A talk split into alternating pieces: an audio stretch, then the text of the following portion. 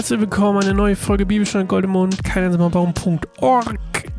Ich bin Sascha. Org. Muss ich mal Herr der Ringe denken. Naja, okay. Aber das war ein guter Einstand hier.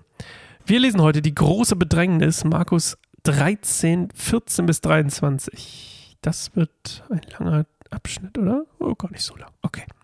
Wir lesen es erstmal und dann gucken wir mal, ähm, es geht wieder um die Endzeit übrigens immer noch. Wir sind hier in so einem bisschen so eine Endzeit-Phase. Äh, so, okay. Äh, wo ist denn 14 da? Der Gräuel der Entweihung wird dort stehen, wo er nicht stehen darf. Wer das liest, der überlege, was es bedeutet. Wenn ihr ihn dort stehen seht, sollen die, die in Judäa sind, in die Berge fliehen.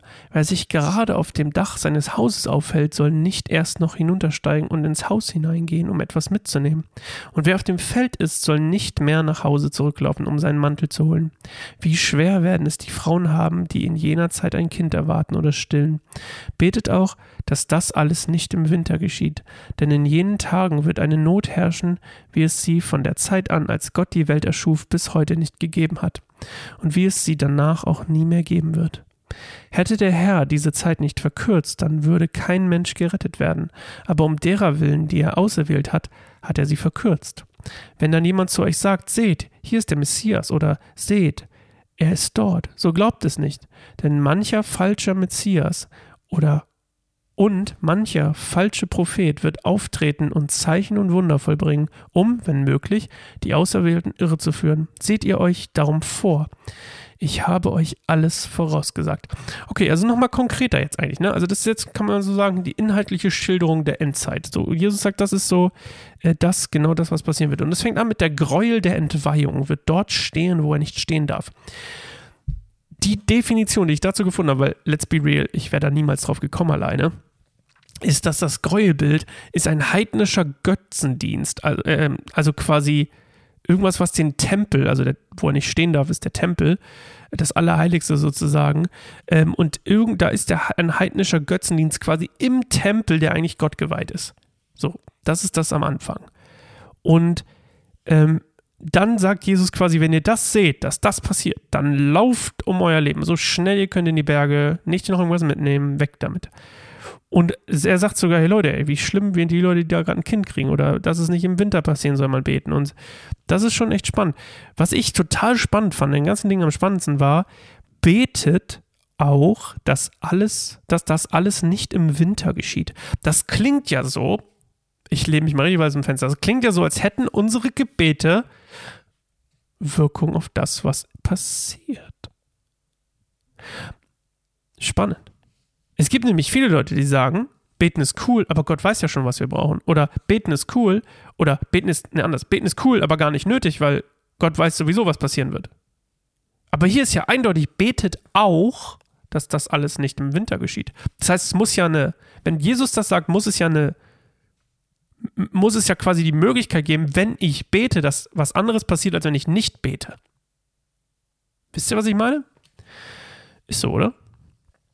Also, auf jeden Fall äh, ist das Ganze eine Prophezeiung von Daniel aus Daniel 11, 31 bis 32. Könnt ihr mal nachgucken. Daniel 11, 31 bis 32. Und die erfüllt sich zuerst 167 vor Christus durch äh, die Syrer. Soweit ich das verstanden.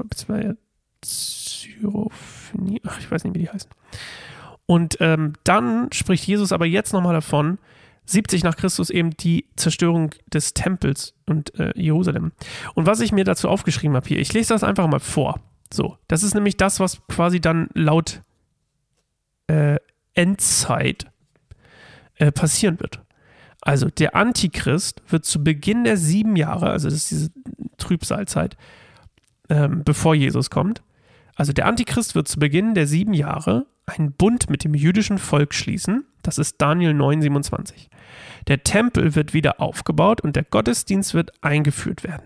In der Mitte der sieben Jahre wird der Antichrist den Bund jedoch brechen, den Tempel entweihen und sich selbst zum Gott ausrufen. Wer sich weigert, ihm zu folgen, wird verfolgt. Anfang der großen Trübsal. So. 70 nach Christus erfüllt sich das aber nur teilweise, falls ihr aufgepasst habt, äh, oder falls ihr das schon kennt. Ähm, weil Gottes Gericht und das direkte Eingreifen von Gott fehlt. Das ist nämlich auch noch da in dieser ganzen äh, Trübsalsache mit drin. Und ähm, deswegen sagen ja auch manche so, na, na, das war nicht da, sondern es kommt halt noch, weil nicht alles erfüllt ist. Und auf der anderen Seite sagen Leute so, aber naja, das ist ja vielleicht doch, aber wie gesagt, das ist ja ein ganz anderes Thema. Auf jeden Fall finde ich das sehr, sehr interessant, dass Jesus, also das ist mein, mein Favorite an dem ganzen Ding. Ich meine, cool, Endzeit und ne, wieder falsche Propheten und diese ganzen Sachen. Aber was ich echt spannend finde, ist, das ist zwar nicht ganz on-topic, aber es also, aber es ist trotzdem spannend, betet auch, dass das alles nicht im Winter geschieht. Das bedeutet, finde ich, eine eindeutige Aussage, dass Gebet wirklich einen Unterschied machen kann. Und das klingt jetzt vielleicht plakativ oder banal für manche, aber ich glaube für manche eben auch nicht, weil ich habe wirklich schon oft gehört, so, naja, Gott macht eh, was er will. Oder Gott, warum soll ich beten? Wenn, Gott hat doch einen Plan oder was auch immer. Oder Gott macht das schon. Aber hier ist eindeutig, betet auch. Dass es nicht im Winter passiert. Es muss ja bedeuten, wenn Jesus das sagt, dass es, wenn ich genug bete, auch, oder was ist genug, wenn ich wirklich bete, dass, ich, dass es auch vielleicht im Sommer passiert. That's just me. Vielleicht irre ich mich da auch. Okay, auf jeden Fall ähm, sind das die inhaltlichen Sachen ne, von der Endzeit. Okay, wir sehen uns morgen wieder. Ciao, Ikowski. Tschüss.